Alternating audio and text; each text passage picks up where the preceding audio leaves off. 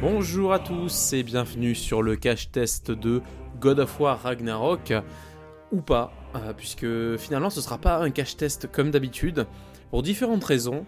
La première, c'est que globalement, vous savez, si vous avez lu euh, le moindre article sur les jeux vidéo ces dernières semaines, qu'il s'agit d'un excellent jeu en toute objectivité, hein, beau. Euh, avec une histoire passionnante, qui a raflé tous les prix aux Game Awards. Mais dans notre cas, il s'est passé quelque chose d'assez euh, bizarre puisque bah, je devais tester le jeu et j'ai tout fait pour ne pas jouer à God of War Ragnarok. Et pas parce qu'il n'est pas bon, pas parce qu'il n'est pas beau, euh, mais car je ne le trouvais pas intéressant. Euh, j'avais l'impression, dès que j'ai démarré le jeu, de savoir tout ce qui allait se passer tout au long du jeu, en termes de gameplay, en termes d'évolution de personnages. En, somme, j'avais peur de m'emmerder. Voilà, comme j'avais un pressentiment, comme quand je vais voir un blockbuster au cinéma, un vieux Marvel ou un buddy movie où tu sais à peu près ce qui va se passer sur les deux heures et demie qui suivent. Sauf que là, on parle quand même d'un jeu. God of War, c'est 20-30 heures de jeu. Donc euh, perdre 20-30 heures de jeu à savoir à peu près tout ce qui va se passer, se dire ah ben, ben voilà c'est telle étape, etc. C'est un peu embêtant. Du coup, bah j'ai procrastiné. Je devais y jouer, je devais le faire. Et j'ai préféré jouer à autre chose. Je me suis fait un Hitman, euh, je me suis fait, bah, j'avance sur Ghost of Tsushima, je me suis fait Cult of Lamb, qui est un bon petit jeu sur Switch aussi. Euh, mais derrière, il fallait quand même faire quelque chose, donc j'ai appelé à la rescousse David, ici présent. Euh, salut David. Bah salut, salut tout le monde. qui a fait le premier God of War de fond en comble et qui était ravi, mais vraiment hyper content de se lancer sur ce nouvel opus. Bah ouais, en effet, hein, euh, re-salut tout le monde. Euh, du coup, le, premier God of War qui est sorti il y a quelques années, pour moi, c'était vraiment... Euh, bah ça reste une de mes meilleures expériences faites en termes de, de jeux vidéo sur ces dernières années, donc je l'ai vraiment aimé de fond en comble. Je l'ai, je l'ai pas fait en. J'avais l'objectif avant de faire ce 2 de me le refaire en difficile, en mode hardcore, tout ça. Bon, je l'ai pas fait par manque de temps parce que bah oui, en effet, hein, maintenant, comme comme vous avez pu le voir, on a changé de nom, darons du game, et donc du coup, moi, je vais être, je vais être futur papa, et donc du coup, c'était aussi pour ça que j'étais très hypé pour ce deuxième opus, en me disant bon bah génial, je vais faire le, la suite du, du, jeu vidéo, d'un des jeux vidéo qui m'a le plus marqué de, de ces dernières années. Euh, donc au moment de lancer le jeu, euh, alors déjà peut-être euh, mise en contexte, toi tu as pu le faire sur PS5 parce que tu es l'heureux possesseur d'une PS5 et moi je n'ai que la PS4 et j'avais déjà une peur les, mois qui ont précédé sa sortie, je me dis est-ce qu'il va être bien optimisé pour ma, petite PS4 euh, euh, La réponse en, très court et en très euh, succinct, c'est oui. Alors déjà, ça c'est un très bon point, c'est qu'il est très bien optimisé pour la PS4. J'ai pas relevé de, crash ou surtout de même la, PS4, elle, est pas, la, ventilation haute était pas en train de, crever quoi. Donc ça c'était c'était un bon point, vraiment un point qui m'a rassuré. Alors ensuite, pour commencer direct, on va dire euh, sans, parler de, du, euh, temps d'installation, du, patch euh, day, enfin peut-être pas du patch day one, mais il y a eu un gros patch de quelques gigas à un moment qui s'est installé. Il y a eu l'introduction et l'introduction, déjà, je, ben, je rentrais pas dedans. Enfin, j'ai trouvé l'introduction pas très. On va pareil, on va pas parler du tout de spoil dans ce podcast, mais euh, je suis pas rentré dedans dans l'introduction, euh, ce qui fait figure vraiment d'introduction. Et euh, ensuite commencent les séquences de gameplay qu'on, qu'on connaît. Et donc très concrètement, pour être très succinct, euh, on a directement après quelques heures de jeu ce sentiment de bon bah euh, ok, j'ai, j'ai, je connais très bien euh, le reboot, donc le, premier God of War, et, euh, et, je vois très bien le gameplay, toutes les, les le, le, feeling qu'a pu apporter ce, ce reboot avec la, hache ou autre, enfin le, le game feel quoi de la hache. Et on, on, reprend en fait ces charentaises comme on dit on reprend ces chaussons. Donc on a globalement le même gameplay on a la même idée de, de plan séquence constant qui, qui, était en fait toutes les prouesses du premier sont là mais sans trop d'ajouts. Et donc, du coup, on a plus cet effet waouh. Euh, et, donc, du coup, on a. Euh, on, voit un peu plus les défauts qui, qui, qui n'étaient pas. Enfin, qui étaient des, des, des, des, prouesses dans le premier. Et là, du coup, petit à petit, vu qu'il n'y a pas assez de d'ajouts majeurs, on va dire, dans le cadre d'une suite. Est-ce que tu as un exemple là dans ce que tu. un truc concret qui pourrait parler tout de suite à des personnes qui ont aussi aimé le premier? Bah typiquement non mais le plan séquence, le bah tout ce qui est mis en place dans le premier, donc ta relation avec euh, avec ton fils et tout, tout ce qui est euh, transmission euh, parent parent enfant. Enfin en fait on, retrouve tout ce contexte et tout simplement en fait le, le, gameplay de base, hein, je veux dire de, de des combats. là on peut aborder aussi l'aspect oui il y a, y a, plus d'aspect RPG qui dans le premier était bon bah on passe pas trop de temps dans les menus mais là on peut vite euh, déjà dans le premier, l'UI UX, enfin l'expérience utilisateur ou l'interface du menu était un peu lourde et là c'est encore plus lourd. Euh, il y a plus d'aspects RPG, ok, mais euh, finalement on se, on se dit est-ce que c'est ce qu'on veut dans un God of War ou dans bah, un God of War va plus sur le côté action RPG comme comme c'est un peu tendance euh, depuis quelques années euh, dans le cadre des, des mondes ouverts et, ainsi de suite. Mais finalement, on se dit est-ce que c'est la bonne optique pour God of War? Pas sûr. Bon, après, on va quand même souligner le fait qu'il y a la possibilité de faire euh, appel, on va dire, au raccourci du, du, menu pour qui te dit bon bah t'inquiète, on va optimiser les choses.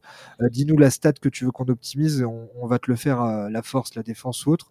Ça, c'est c'est quelque chose. Mais finalement, est-ce qu'on a passé en on a envie de passer autant de temps dans le menu euh, pour optimiser euh, ses forces.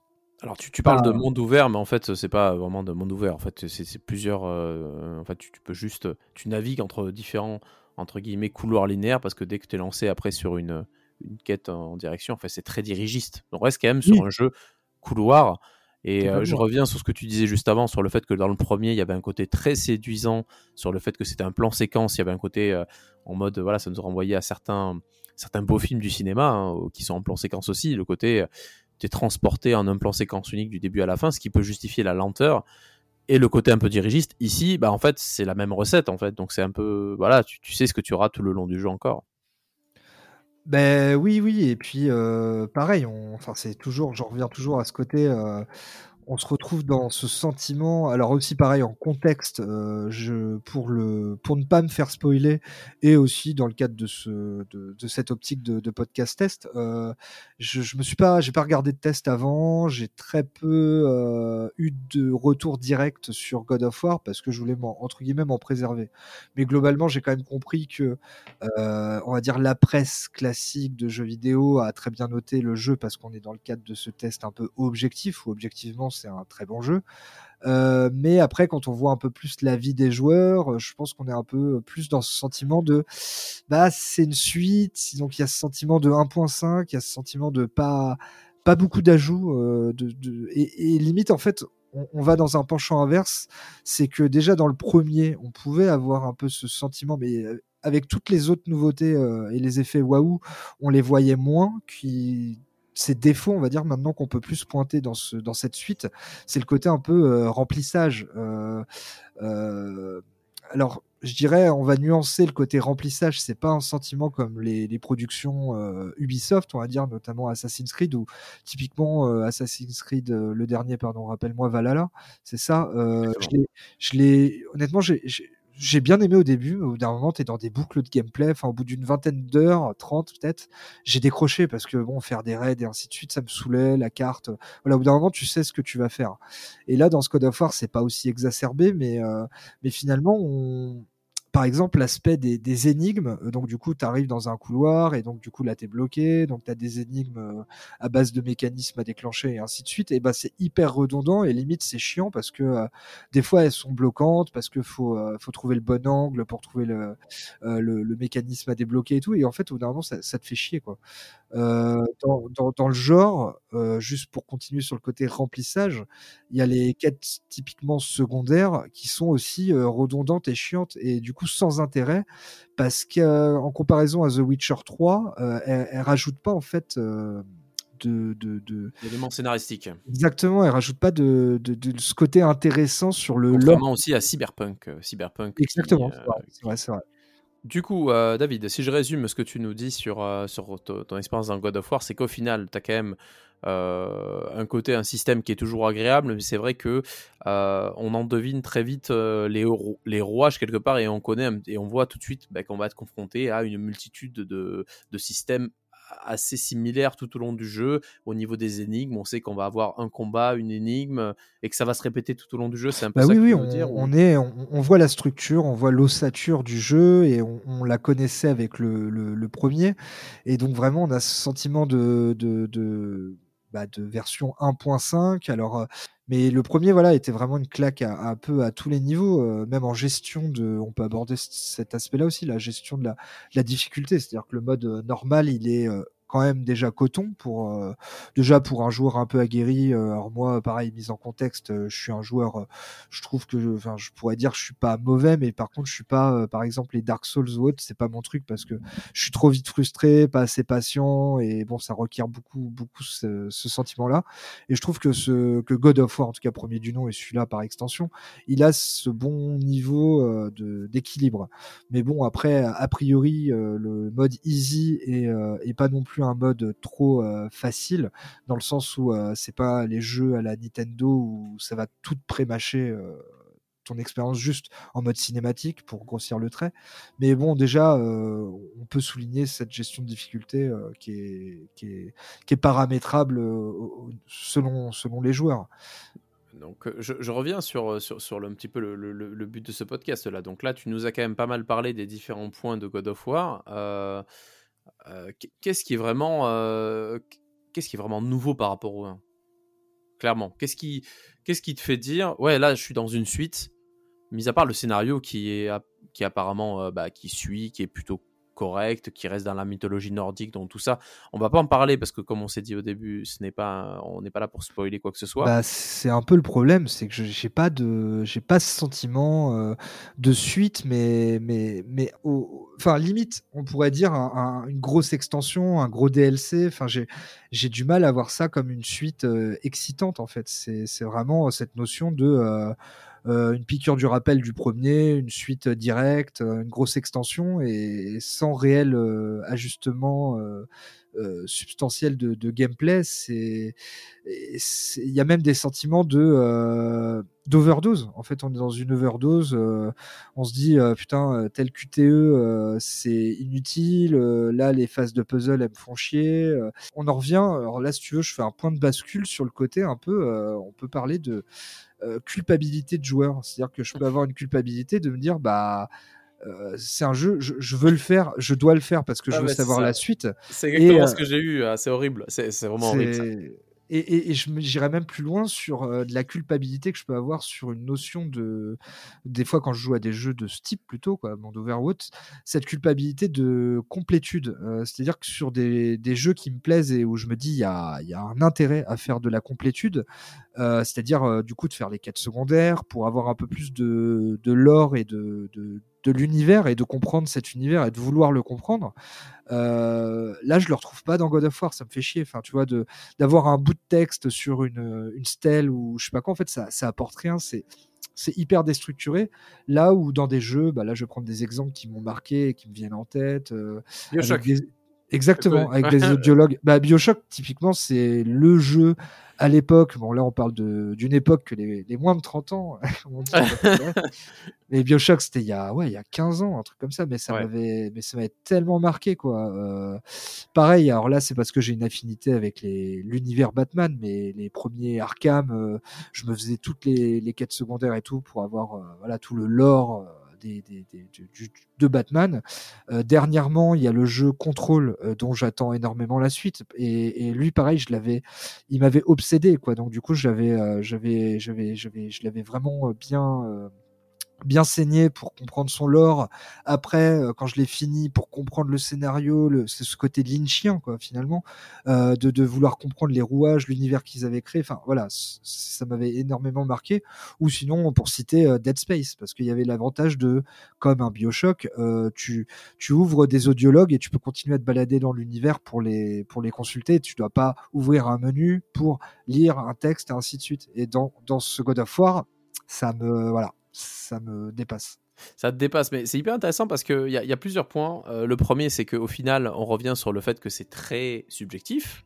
Euh, L'affection qu'on peut avoir sur un, sur, un, sur, un, sur un jeu, le fait de vouloir le compléter, c'est au final, c'est assez subjectif. Mhm. Deuxièmement, c'est intéressant parce qu'on arrive à un niveau où certains jeux que tu as cités, et même c'était le cas de God of War premier du nom, ont réussi à poser un lore, un univers tellement fort que euh, leur suite euh, ne paraissait que accessoire en fait quelque part.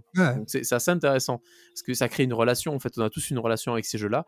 Euh, moi, j'ai eu également des, des, jeux qui m'ont mais complètement happé au point où la suite me paraissait limite insipide, comme si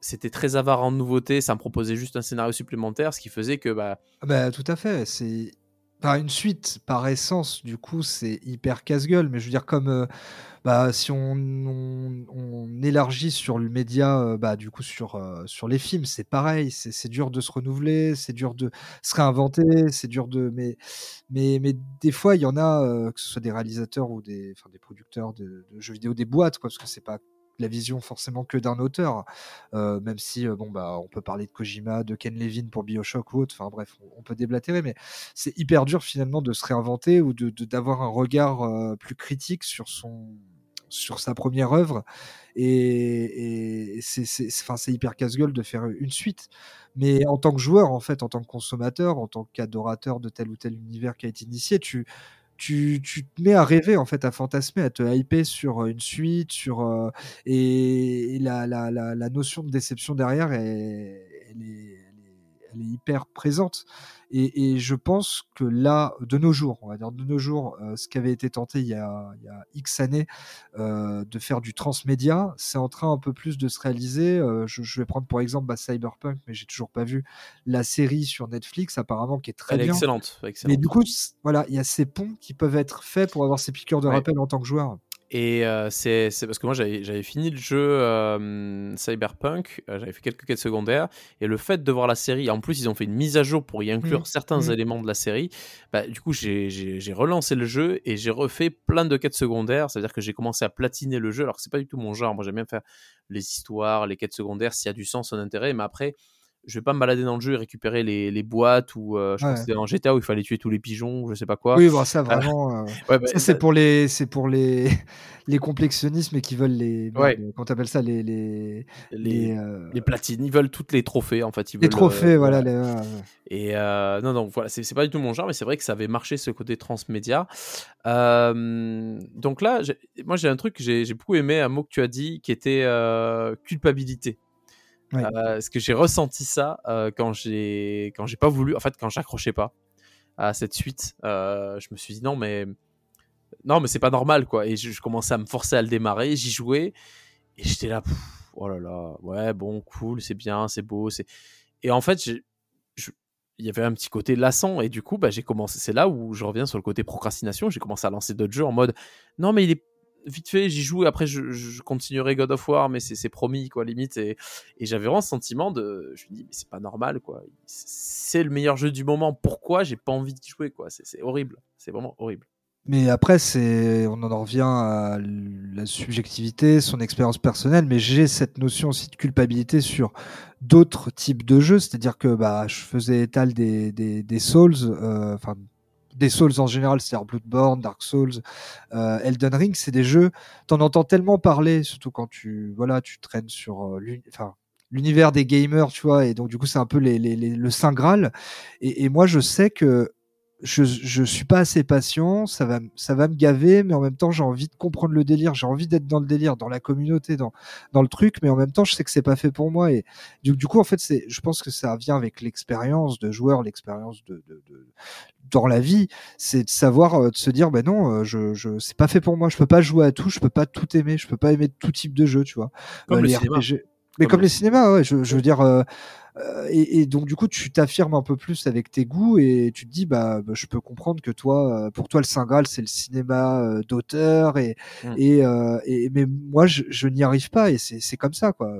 Bah, on a tous eu ce, ce, ce, film où tout le monde mettait des critiques de malade et en fait, nous, on n'a jamais eu, eu envie de le voir, soit parce que tout le monde en parlait trop et que ça, ça pouvait te gaver, soit parce qu'en fait, c'est pas ton style de film. Je, par exemple, Mommy, du coup, qui était un film encensé par la critique, ou même d'autres, j'en passe, ben en fait, j'arrive pas. C'est des films qui, ça, ça, m'accroche pas. Alors qu'il y a d'autres films potentiellement du même genre. Je dis pas que c'est un genre qui ne me plaît pas, euh, bah, que je peux adorer. C'est juste qu'on a tous des goûts différents. On a tous un, un passif de joueur, de cinéphile, en fait, qui fait qu'on va plus ou moins euh, aimer quelque chose. Et le mec qui va te dire ce film ou ce jeu, il est bon, c'est comme ça, tu dois l'aimer, ben, au final, euh, il considère pas le jeu vidéo comme un art, mais plutôt comme un, comme un bien euh, commercial qui coche des cases bêtes et méchantes, en fait. C'est subjectif. Ça devient subjectif dès lors que ça devient un art, pour, enfin, selon moi. Après, euh, oui, on va pas faire le débat de euh, le jeu vidéo est-il un art, euh, tout ça, mais après, c'est juste sur la notion, je te rejoins sur la notion de en, gros, ce, discours de dire si si tu n'aimes pas ce jeu, tu n'aimes pas le jeu vidéo, ou si tu, euh, par exemple, euh, Dark Souls, euh, si tu n'arrives pas à finir un Dark Souls, tu n'es pas un, vrai true gamer hardcore machin. Tu sais, c'est en fait c'est qu'il faut juste, c'est bien quand tu peux avoir un débat avec quelqu'un sur X ou Y chose, et juste avec respect et avec échange, avec des arguments, et il n'y a pas besoin de, enfin c'est bien le, le, le côté argumentaire. tu, tu si t'aimes pas Godard, euh, t'aimes pas le cinéma, si t'aimes pas. Enfin, non, mais c'est. Ça, c'est le vrai cinéma, le truc en noir et blanc. il y a des pauses avec des titres du genre euh, Par vite et reviens tard, tu vois. Ça, c'est du vrai cinéma français, monsieur. Tout le reste. Oui, ça, monsieur. Bah, c'est pas euh, Luc Besson, Taxi, tout ça. Hein, on. Hein. D'ailleurs, on, vous invite à revoir, réécouter le podcast de Taxi 5 qui devait être sympa à l'époque, qu'on avait fait à la sortie du cinéma. On va devoir conclure sur God of War. Est-ce que aujourd'hui, tu conseillerais d'acheter God of War Ragnarok? Euh, Clairement, euh, non, pas, pas au prix fort et, euh, et vraiment en, en, ayant en tête que on va se prendre un shot du, du premier, mais faut pas s'attendre à plus que ça. Alors ça en fait pas un mauvais jeu, ça en fait pas une mauvaise suite, ça en fait juste une piqûre de rappel, comme un gros, une grosse extension ou un gros DLC. Euh, alors peut-être que attendre un, un pack euh, rassemblant les deux à pas cher ou voilà attendre un moment où on se dit ok je trouve que il est à un bon prix et je veux me reprendre un shot du, du premier. Mais faut pas s'attendre à plus. Voilà je mais j'ai pas envie de le descendre pour autant mais euh, voilà il n'y a pas il y a pas il y a pas assez de nouveautés pour que je me dise que ce soit une suite qui, qui en vaille la peine d'être hypé quoi potentiellement, si tu étais très fan de l'histoire et que tu adores la mythologie nordique, vraiment c'est ça qui te porte, euh, il y a le côté vraiment très séduit, comme un film en fait que tu as adoré, potentiellement ça peut te nourrir du coup. Oui, bah comme euh, tu faisais euh, en intro notion de, enfin étal de Marvel. Voilà, c'est cette notion de blockbuster, de tu connais l'univers, tu vas avoir des personnages que tu connais, d'autres personnages qui vont arriver et un lore que tu, tu connais. Voilà, c'est du pareil. On va on va refaire un lien, mais c'est du, popcorn, quoi. C'est un jeu popcorn, quoi. C'est un blockbuster. Très bien, très bien. Merci David. Donc on va passer sur la dernière partie de ce podcast. On avait une petite liste de quelques jeux qui sont considérés euh, comme des euh, suites 1.5. Euh, on va vous en présenter quelques-uns et les raisons pour lesquelles c'est des 1.5 pour pour que vous puissiez aussi identifier ce genre de, de jeu de votre côté. pour commencer, bah, je vas David, je crois que tu en avais un là sous la main. Oui, bah il y avait euh, Bioshock 2. C'est vrai que Bioshock, euh, bon bah comme j'ai pu le dire à travers le podcast, c'est un jeu qui m'a énormément, euh, énormément marqué, et ainsi de suite. Et donc du coup le 2, bah pareil, un hypé à l'époque et tout, et euh, et finalement euh, on est sur une notion d'un point 5 dans le sens où on a une piqûre du rappel euh, de, de, l'univers et ainsi de suite, mais au final on en ressort avec peu d'innovation de gameplay et donc du coup avec un peu de déception. Mais on a eu son sa piqûre de rappel comme un, un gros DLC, ou une grosse extension. c'est, vrai que Bioshock 2 est, un, est une suite 1.5 comme on, peut le dire en, en tant que tel. Ouais. Mm. Pour continuer sur cette liste, on a les deux Assassin's Creed Brotherhood et Révélation qui sont clairement des DLC déguisés du Assassin's Creed 2. Mais c'est d'ailleurs des, suites euh, assez directes à différentes époques, euh, qui sont sorties d'ailleurs à un an d'intervalle chacune. Donc ils reprennent à peu près euh, une très grosse partie du gameplay, qui rajoute assez peu de nouveautés, très peu d'évolution graphique. Il y avait Rogue de souvenirs, non aussi? Rogue est arrivé un peu plus tard. C'était la, hum, c'était une suite de, c'était, en fait, c'est un jeu qui est dérivé de Black Flag, exactement. C'est une génération plutôt Black Flag. Euh, c'est un petit peu les Brotherhood des révélations de Black Flag, exactement. Ouais, mais du coup, c'est des, c'est des, des spin-offs un peu, enfin pas des suites, ouais. En, gros, on reprend le Black Flag et on met un autre skin, une autre, une autre histoire, un autre personnage. En fait, c'est, reskinner des jeux. Voilà, comme ça, les productions peuvent capitaliser globalement sur ce qui a été développé et en fait, derrière, garde. Ah, ils réutilisent les assets, le moteur du jeu et ainsi de suite. une grosse partie du système, ce qui voilà, permet de sortir plus fréquemment des jeux. On a Hitman Contracts. Euh, moi, je suis assez fan d'Hitman, c'est vrai. Et Hitman Contracts, il est sympa, mais en gros, c'est Hitman 2 avec euh, des niveaux différents et une histoire différente. Voilà, grosso modo, très très peu de, nouveautés là, dessus comme si on avait peaufiné euh, Hitman 2, la recette Hitman 2 à l'époque. Euh, si on continue sur cette liste, on c'est vrai que je vois, mais bon, ça c'est des pareil. Enfin, moi, j'ai quand même une petite expertise, on va dire, sur les FPS, et c'est vrai que là, je vois Battlefield 4, et c'est vrai que du coup, par rapport à à ce qui a pu euh, être fait comme gap entre Battlefield 1942 à l'époque, euh, enfin, qu'est-ce que je l'avais saigné, et Battlefield 3 qui apportait vraiment une révolution. Même Battlefield le 4, 2, et VS3. Hein, bah le 2, j'avoue que j'ai pas, je l'avais pas joué, je crois à l'époque. Le, moteur était un peu vieillissant du 2, même s'il était très bien en, mode car moderne. Et c'est vrai que le 3, en fait, il est passé de l'autre côté. Quoi. Vraiment, il faisait passer de l'autre côté en termes de, de, graphisme. De... Je crois que tu pouvais détruire les immeubles si je me souviens bien. Euh... Ah putain, c'est le Battlefield solo qui. Bad, Bad Company, je crois, qui était vraiment une putain de claque qui était très très bien euh, et qui a intronisé, sauf erreur de ma part, le, la destruction des bâtiments justement. Euh. Destruction une grosse révolution. C'était une mm. grosse révolution et Bad Company était un très bon. Là, du coup, c'est un très bon spin-off. Tu vois, c'est pas une suite, mais c'est un très bon spin-off de Battlefield et, et qui avait une révolution technique. Mais c'est vrai que là, tu vois, euh, bon bah Battlefield 4, euh, c'est vraiment une suite Balek, contrairement contrairement au 5 qui était une bonne euh, une bonne suite qui, enfin, une mauvaise suite à sa sortie, mais qu'ils ont réussi à ils ont réussi à rectifier le tir au cours du temps et, et ce qui est le problème du dernier Battlefield en date. Enfin bon, on peut voilà, c'est le côté de notre époque, les jeux, euh, jeux service et tout, mais. Tout à fait. Euh, Splinter Cell Pandora Tomorrow, qui est euh, clairement une, voilà, une suite, sans être une suite, on va dire plus un DLC du premier, puisque très très peu de nouveautés, juste de nouveaux niveaux essentiellement. Sorti très peu de temps après le premier Splinter Cell et qui a amené voilà, très peu de nouveautés graphiques, même de système, voilà, grosso modo, plus de niveaux, une autre histoire. Far Cry 4, bah, ouais, bah, euh, Far Cry 4 euh, et, toutes les suites euh, mm. qui, qui, reprennent la structure du 3 et qui changent un peu le skin et vite fait. Enfin, on a, on a le même système de jeu et ainsi de suite. C'est vrai que Far Cry mériterait un bon coup de, de, mm. de reboot. Et ça. Et dans cette liste, on a Hotline Miami 2, Wrong Number. Bah oui, on est aussi dans ce côté 1.5 parce que mais c'est toujours ce côté là je voyais dans la liste euh, que ce soit Hotline Miami 2 ou euh, là je voyais euh, Fear 2 ou mince Dead Space 2. En fait, ils capitalisent sur le, le, succès et les assets des, des, premiers des premiers jeux, mais sauf qu'on en revient à être déçu parce qu'on a eu sa, piqûre sa piqûre de rappel, mais on n'a pas eu l'effet waouh euh, et, et le, le, le, choc, enfin le choc, pas le choc, mais des, ouais l'effet waouh qu'on a pu avoir le premier. C'est-à-dire euh, Fear, euh, bah c'est Alma, je crois de souvenir, euh, qui, qui, te fait vraiment flipper. L'utilisation du, bah, du, du ralenti en époque, un peu époque Matrix et tout, qui était révolutionnaire. Bah après, ça se renouvelle pas. Dead Space 2, bah pareil, la notion horrifique, le, le railgun pour pour découper les ennemis et ainsi de suite, bah pareil, c'est le 2 il introduit rien. Et euh, Miami 2 bah c'est un peu pareil passer la claque euh, du 1 euh, sur la notion de nervosité et tout bah le 2 euh, même le scénario qui se voulait un peu innovant bon on en a un peu trop fait je trouve sur le 1 bah le 2 bon bah tu joues tu fais tes sessions tu fais tes les maps et, basta quoi.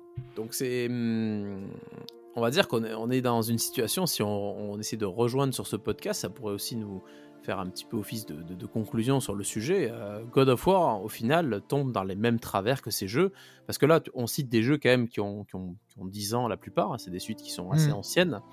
Euh, au, final, c'est euh, God of War tombe dans les, dans les mêmes travers de l'industrie, qui est lorsqu'une recette marche, une franchise marche, bah, il faut continuer bah as, finalement tu as établi avec le 1 un cahier des charges et tu reprends ce cahier des charges euh, pour la deuxième suite. Tu d'optimiser un peu et euh, mais tu révolutionnes pas quoi. Tu prends pas trop de risques. C'est voilà, c'est la notion de peu de risques. Mm. Après, ça peut se comprendre. Hein. Je veux dire, on, on pourrait, on essaiera peut-être à l'avenir de faire un, un, ce même débat avec des gens de l'industrie de la production du jeu vidéo, mais finalement, c'est il y a tellement une notion de risque, de gros sous ou autres qui, qui sont compréhensibles, mais qui sont d'un point de vue joueur, quand tu sais pas ton problème entre guillemets, toi tu es là pour l'œuvre, bah tu peux avoir une déception. Quoi. Et d'ailleurs, si on regarde les chiffres de God of War, hein, pour, revenir là-dessus, euh, c'est une recette qui a plutôt marché, puisque God of War s'est vendu, si je ne me trompe pas, en, euh, une bonne semaine à plus de 5 millions d'exemplaires, ce, qui est, euh, ce qui est totalement énorme pour un jeu. Hein. c'est un énorme succès. C'est pas autant que le très discutable dernier Pokémon, mais c'est quand même c'est un autre débat, mais en tout cas pour une suite, euh, voilà que nous en tout cas on considère comme 1.5, c'est euh, un très beau, très très beau, très beau succès. Oui, oui, et puis encore une fois, l'idée c'est de pas pas de le descendre. Et puis ce qui est bien, c'est qu'en plus Sony, euh, pour élargir, bah ils, ouvrent un peu plus leurs exclus au monde du PC, euh, comme euh, bah, ça fait un an, je crois que le premier God of War est sorti euh, sur PC, et donc je pense qu'on peut s'attendre à un courant 2024 pour ce God of War Ragnarok sur sur PC qui sera très bien optimisé et tout, et, et, puis voilà, enfin ça c'est quelque chose qu'on doit souligner aussi. Hein. On arrive du coup au bout de ce podcast dédié à God of War et aussi à tout ce qu'il a pu, tout ce qu'il peut représenter hein, comme une, une suite 1.5, en tout cas c'est comme ça que nous on le considère.